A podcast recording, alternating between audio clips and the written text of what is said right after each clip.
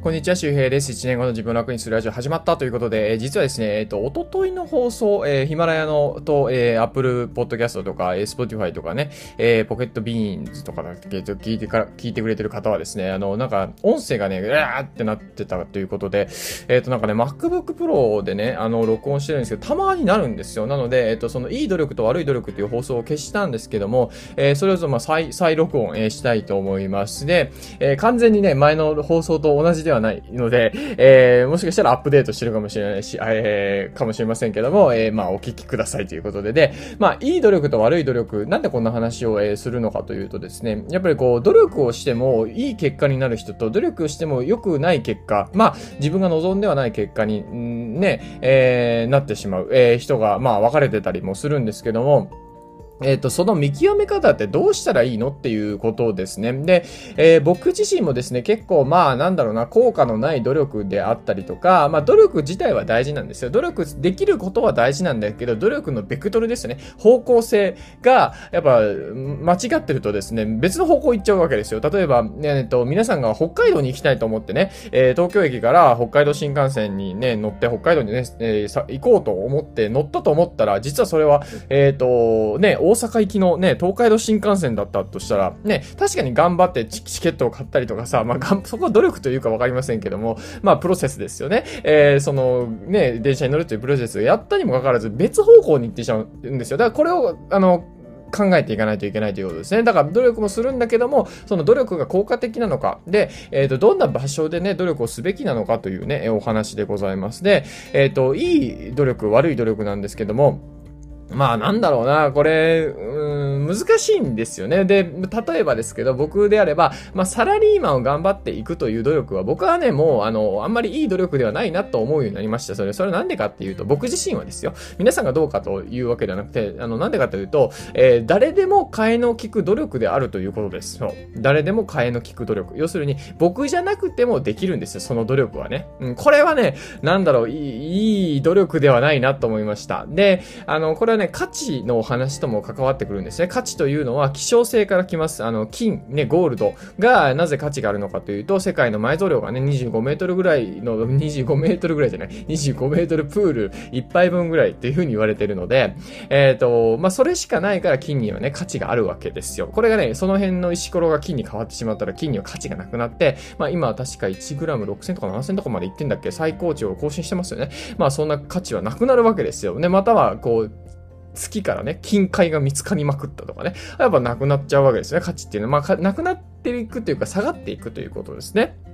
そう。だから、なんだろう、こう、その、誰でもできるような努力、誰でもできる、誰でも、替えの効く努力であれば、それあんま頑張らない方がいいんじゃないということです。もちろん最初はね、最初は学校教育とかあるし、えっ、と、まあ、社会的なね、常識を身につけるという部分ではね、まあ、ある程度必要かもしれないけども、ああ、なんだろうな、その、それを人生通してさ、あの、やる意味はないということですよね。うん。だから僕は、え会社員というね、えーその環境でえやる努力よりも、えーまずはなんか自分でね、自分のこの個人名ですね、村上周平という個人名が、えーまあ、まあ、ブランド化というか、よりね、こう、皆さんに価値を知ってもらうとか、価値を届けられるようになったらいいなと思って、まあ、まさにこのラジオしてるわけですよね。僕これ多分ね、会社員だけしてたら多分やってないと思う、思う、だからほぼやってないです。絶対やってないと思うんですよ。そう。だから、あのそういうことなんですよ。僕が多分会社員やってたら皆さん知らないじゃないですか、僕のこと絶対。知らないですよ。ラジオも聞いてないはずですよ。うん。僕のこと絶対知らないし、僕のラジオ聞くような人生にはなってなかったはず。でも僕はそうじゃなくて、えっ、と、ね、悪い努力といい努力があるんだったら、いい努力って何かというと自分の希少価値ですよね。え価値を上げていくという努力に、えっ、と、行ったわけですよ。そう。で、えっと、その価値を上げる努力のことで、ちょっと深掘りしていくとですね、えっと、これね、あの、1万時間の法則というものがあります。それは何かというと、えー何かしらにですね、1万時間時間を投下したらね、その道のプロになるということですね。そう。よし、じゃあ、えっと、なんだろう、こう、ね、僕はサラリーマンの努力じゃないと思って、なんか副業とかね、独立に向けた努力をしようとか、あとはこう、アーティストとか表現者としての努力をしようと思ってね、こう1万時間じゃあそっちに捧げようとするわけですよ。でもね、皆さん考えてください。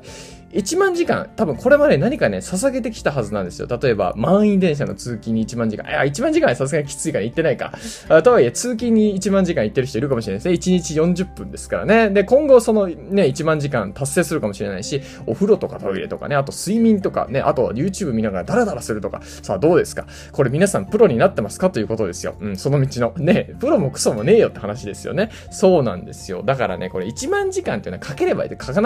ずね、その道のプロになるかというと、そうではなくて、でこれはですね、あの、えっ、ー、と、グリッドというですね、えっ、ー、と、やり抜く力という本の中に書いてあるんですけども、あの、1万時間は、うん、半分正解、半分嘘って感じぐらいですね。で、何かというと、それは意図的な練習を、まあ、数千時間から1万時間積み上げた人っていうのはその道で、まあ、えー、功績を残したということです。そう。意図的な練習です。そう。だから、無思考、まあまあ、思考停止して、あのね、例えばブログを書きまくるとか、まあもちろん書きまくること大事なんだけど、なんも、その、なん自分の中で工夫とかもしない、調べないとか、本も読まないとか、誰かに聞かない、アドバイスを求めないとか、うん、ただただ書いてるみたいな、ね、あのー、アナリティクス、統計情報とかあったりしますけど、じゃあクリック率上がってるのかとかね、PV 上がってるのか、滞在時間上がってるのか、YouTube とかもありますね、視聴者維持率とかありますけども、だからそういうもののがこう上がってるのか下がってるのか、チャンネル登録者数が上がってるのか下がってるのかね、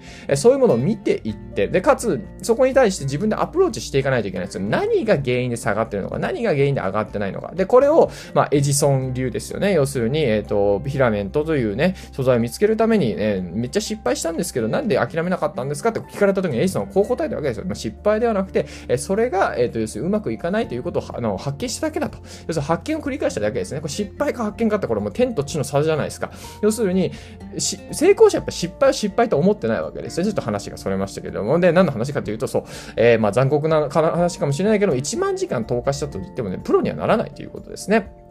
で、えっ、と、前半部分で言うと、えー、その努力の方向性、ベクトルも大事だし、そこで投下するリソース、えー、1万時間ね、投下するリソースの、その、リソースの投下の仕方ですよね。うん、意図的な練習をしないといけない。工夫をしないといけないし、調べないといけない。要するにめんどくさいことしないといけないわけですよ。でも当たり前じゃないですか。ね、毎日やってたらプロになりましたそんな簡単な話じゃないということですね。だからここら辺からやっぱね、あの、脱素人、脱初心者みたいなのをしていかないといけないので、まあ、ぜひですね、何かしらみんな、まあ、頑張ってる人はですね、あの、時間だけを投下してもダメだと。意図的な練習が大事だということと、えー、プラスアルファ、どこで努力をしていくのか、いい努力と悪い努力、自分の中でちゃんと定義できてるのかってことをね、ぜひ見直して、えー、見てください。えー、という形で、えっ、ー、と、取り直しなんでね、ちょっと、あの、内容は多分変わってると思いますけど、まあ、でも大まかな方向性は変わってないと思うので、ぜひ参考にしてみてください。で、えー、っとね、グリッドという本の、えー、リンクはね、載せてますので、よかったら概要欄から。で、ただなんか、ヒマラヤのラジオだと今、リンクがね、なんか切れてるらしいので、どうしてもその見たい人は自分で調調べるか、リンクコピーするかで、別のブラウザを開いてもらったり、まあ、もしかしたらエラーがもう治ってるかもしれませんが、はい。えー、ちょっとお手数をかけますが、まあ、ぜひ参考にしてみてください。また次回お会いしましょう。バイバイ。